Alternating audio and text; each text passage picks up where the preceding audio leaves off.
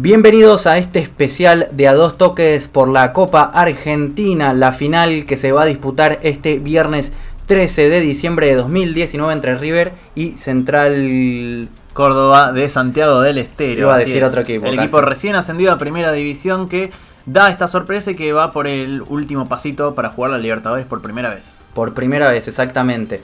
Así que vamos a estar contando una pequeña pastilla sobre la Copa Argentina y una de sus finales más extrañas, o la no final.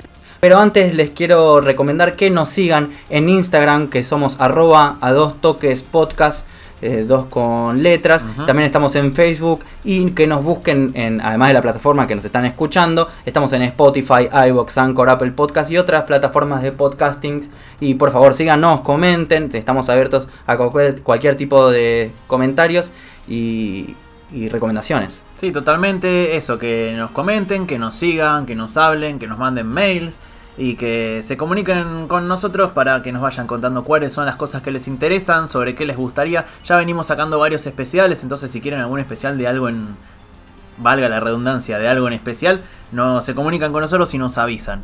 Y vos te referías a esta final como inconclusa y para eso hay que referirnos a el comienzo de esta Copa Argentina, que es su primer proyecto dentro de todos los conflictos de copas, de copas eh, nacionales que se fueron jugando, fue en el año 1969 con lo que en ese momento era la Copa de Argentina. No era exactamente la misma copa, pero de cierta manera se tomó como referencia. En esa de 1969 el campeón iba a ser Boca Juniors, que le ganó la final a Atlanta. En esa época se jugaba a dos partidos cada una de las fases y jugaban algunos equipos invitados.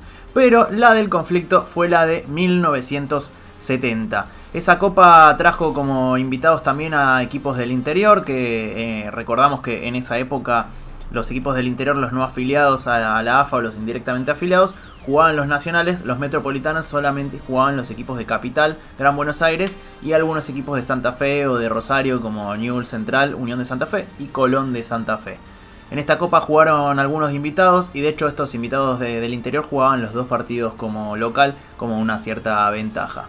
Esta copa se fue jugando, fueron pasando diferentes fases y terminarían llegando a la final San Lorenzo de Almagro y Vélez Sarfield. Eh, hay que decir también un pequeño detalle, eh, Boca Juniors, como les comentaba, ganó la del 69, la del 70 no la jugó porque estaba jugando la Copa Libertadores. Todos los equipos clasificados de la Copa Libertadores de 1970 no la jugaban. Estos eran Estudiantes, Boca y River Plate. Eh, además, esta copa daba la clasificación a lo que se llamaba Recopa de Sudamericana, Recopa Sudamericana 1970, el campeón de, de esta Copa 1970. Finalmente, como les decía entonces, los finalistas fueron San Lorenzo, que llegó tras eliminar a Colón, Rosario Central y All Boys de Santa Rosa La Pampa, y Vélez Arfiel, que llegó tras eliminar a Instituto, Chacarita Juniors y Racing Club. Así, el 3 de marzo de 1971, en la cancha de Atlanta se jugó la primera final, terminaría con empate a 2, los goles fueron de Rubén Ayala, el ratón, y Pedro González, mientras que para el equipo de Vélez, Ángel Benito y Adolfo Meca habían hecho la igualdad. Sin embargo, ese mismo 3 de marzo, esa recopa sudamericana a la que supuestamente la Copa Argentina clasificaba empezó. O sea que ya no se podía clasificar porque ya se habían dado todos los cupos.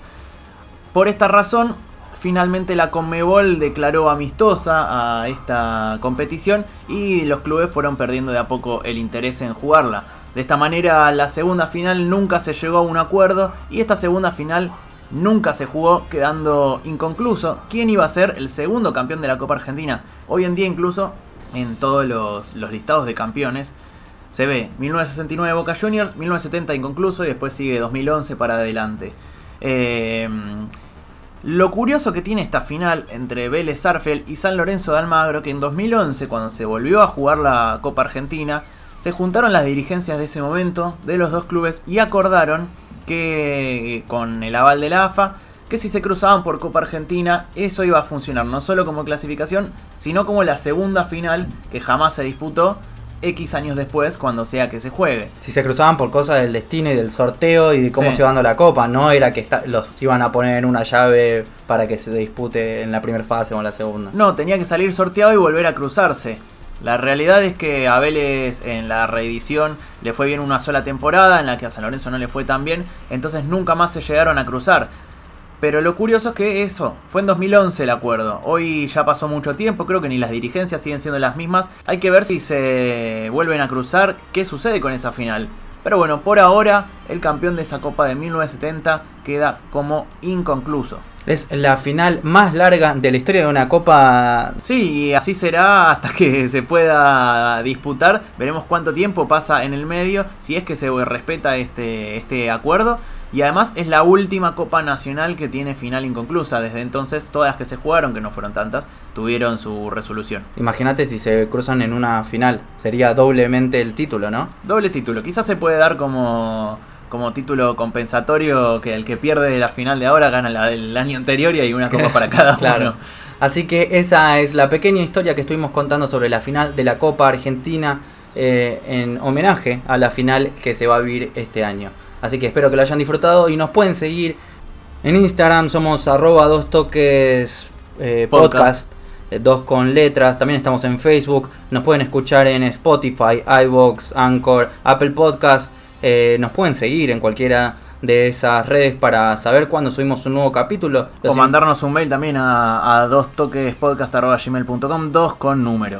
Exacto, estamos abiertos a cualquier tipo de corrección, comentarios, recomendaciones y recomienden nuestro programa a sus amigos. Así es, si llegaste hasta acá y nos estás escuchando, mandanos la palabra eh, AEA Soy Sabalero. Exacto, así tu equipo sale subcampeón. Eh, muchas gracias por escuchar nuestro programa y los esperamos en el próximo capítulo de A Dos Toques.